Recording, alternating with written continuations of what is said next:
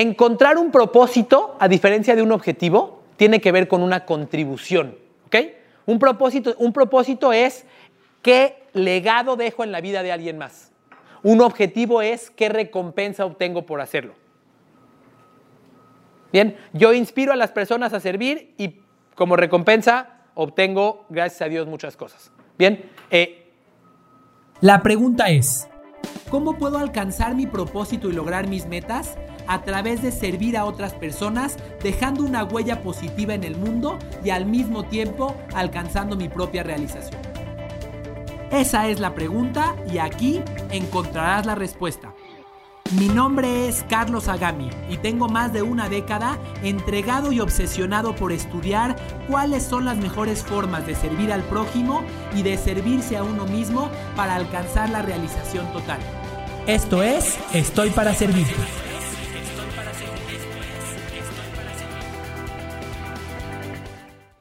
Y vamos a comenzar respondiendo a una, vamos a comenzar respondiendo a una pregunta que no aparece directamente en el manual, la vamos a contestar en las notas. Mi pregunta para ustedes es la siguiente. En las notas pasen, pasa a la parte de atrás, por favor, y ahí quiero que contestes la siguiente pregunta. ¿Cuáles son mis objetivos con mi trabajo? ¿Qué recompensas quiero obtener de mi trabajo? Quizás trabajo porque le quiero dar estabilidad a mi familia, quiero pagar deudas, quiero conseguir un, impuesto, un, un empleo mejor. ¿Cuál es mi objetivo con mi trabajo? ¿Cuál es, ¿Cuál es, la recompensa que busco obtener? Cada uno tiene la suya y no, ninguna se juzga para bien ni para mal.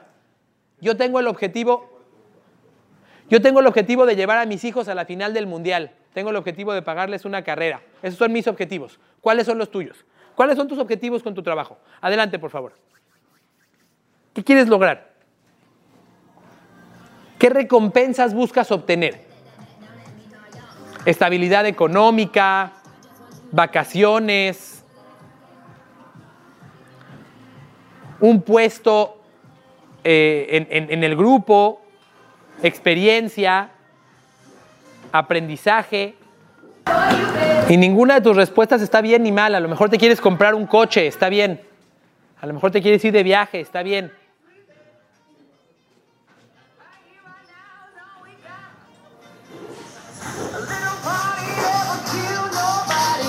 Bien, vayan cerrando, por favor.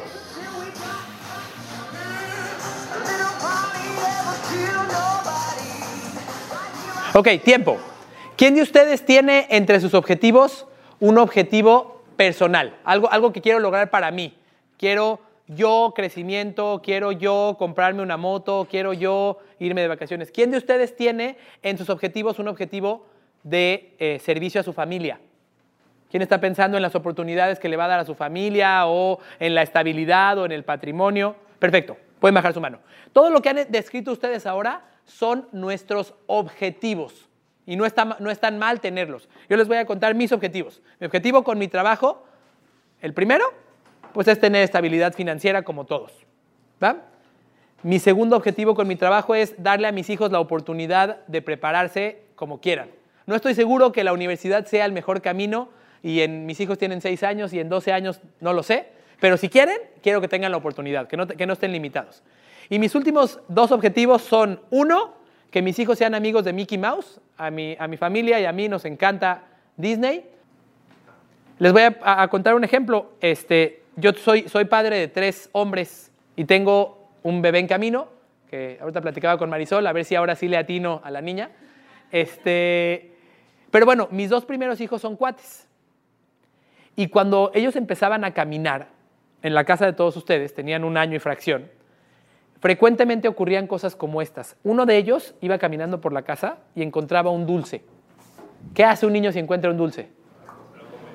Ya tiene la boca ocupada, sigue caminando y encuentra un segundo dulce. ¿Qué hacía el niño con el segundo dulce? Ya, ya no le cabe, ya tiene la, la boca ocupada. Se lo daba al hermano. ¿Me pueden explicar por qué un niño de un año pensaría en compartirle a su hermano el segundo dulce que encontró? ¿Para compartir la experiencia o lo que vivió? Porque soy un papá. No, no es cierto. ¿Por, ¿Por, qué? Para compartir la experiencia. ¿Y por qué le importa a un niño de un año compartir la experiencia?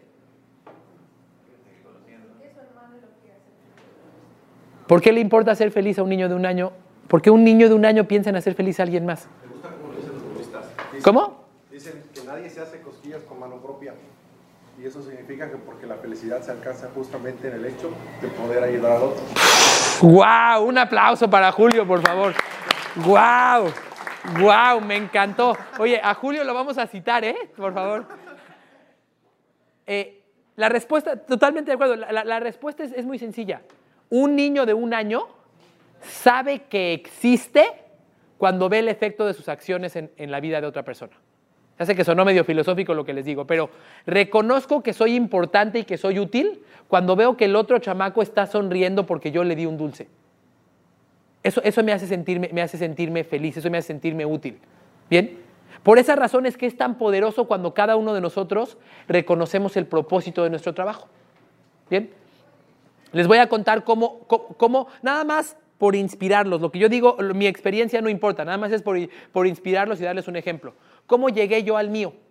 Hace seis años, yo personalmente, después de, después de, de, de eh, dedicarme a trabajar en una empresa de mi familia que vendía sistemas, sistemas este, de, información, que no me gustaba, en la cual tenía muy malos resultados, yo entré en una depresión. Y quizás fue una depresión, nunca, nunca, nunca la diagnostiqué formalmente, pero, pero, quizás estuve en esa depresión sumergido por dos o tres años. ¿Bien? Eh, era una de esas personas que vivía como zombie, que hacía lo que todos esperaban de mí, pero vivía como zombie. Me paraba a las 5 de la mañana, llegaba a la oficina a las 6, era el primero en llegar a la oficina y me, y me enorgullecía de eso. Salía de la oficina a las 9 o 10 de la noche, regresaba a casa, me acostaba en el sillón, veía la televisión, como zombie no hablaba con mi esposa, me dormía y repetía lo mismo al día siguiente. Bien, y en ningún momento sentía ni satisfacción ni trascendencia, simplemente yo me dedicaba a cumplir lo que otras personas esperaban de mí. Y eso me, me, me, causó eh, pues muchos malestares, desde físicos. Yo, yo, llegaba al grado que mi nivel de estrés e insatisfacción me causaba que se me cerraran los pulmones. Una vez al mes me tenían que, que eh, inyectar este, no me acuerdo qué me inyectaban, pero una, cosa para que, los, para que los pulmones se me abrieran, porque si no, por ahí esta tenemos una foto, si no, este, pues no podía respirar. ¿Bien? Y todo eso porque vivía una vida para cumplir con las expectativas de otros y por miedo de no cumplirlas eh, y no hacía algo que verdaderamente me moviera. En ese momento, por casualidad, fui a visitar a un amigo que eh, tiene una escuela de emprendimiento y me dijo, primero me vio apagado y me dijo, Carlos, ¿a quién quieres ayudar? En eso que, en eso que tú haces, ¿a quién quieres ayudar? ¿En quién quieres dejar una huella? ¿En quién quieres contribuir? Dije, ¿qué? ¿De qué hablas? De hecho, la pregunta que me hizo eh, fue más bien, ¿quién es tu tribu? Así me dijo. ¿Quién es tu tribu? ¿Quiénes son el grupo de personas a quienes quieres llevar al éxito? En ese momento, yo que ya, como les platiqué, había estado sumergido en lo que significa trabajar en una tienda, me había tocado ser gerente de una tienda y saber lo que significa eh, pues llegar a las 9 de la mañana, levantar la cortina, trapear la tienda, estar parado durante 10 horas al día y que a las 9 de la noche entre un cliente y te digan, sonríele. ¿Cómo le voy a sonreír? Llevo, llevo aquí 10 horas, me duelen los pies, etcétera, etcétera. Habiendo entendido lo que significaba la vida de esas personas, yo dije, cuando me hizo esta pregunta, dije, yo quiero hacer que esas personas que trabajan en, en ventas a otras personas, yo quiero que se sientan importantes, quiero que se sientan tomados en cuenta. Porque son personas, especialmente en México, a las cuales muchas veces las hacemos pasar desapercibidas. Sí, pues ahí tengo una persona que está en la tienda de tal, pero bueno, este, tenemos muchas tiendas, entonces no sé cómo haga las cosas. Y a partir de ahí surgió mi propósito. Mi propósito eh, eh, en este momento es ayudar a las personas a trascender a través de su servicio. Ese es mi objetivo. Ayudar a las personas a que ellos trasciendan en la vida de alguien más a través de su servicio. ¿Por qué les digo toda esta historia? Porque me encantaría que cada uno de ustedes encuentre su propio propósito, más allá de las recompensas que voy a obtener. Bien, eh, al final de cuentas, ¿qué mejor que hacer que nuestro trabajo sea el medio para que trascendamos y nos sintamos felices y que además me paguen por hacerlo? Encontrar un propósito, a diferencia de un objetivo, tiene que ver con una contribución. ¿ok?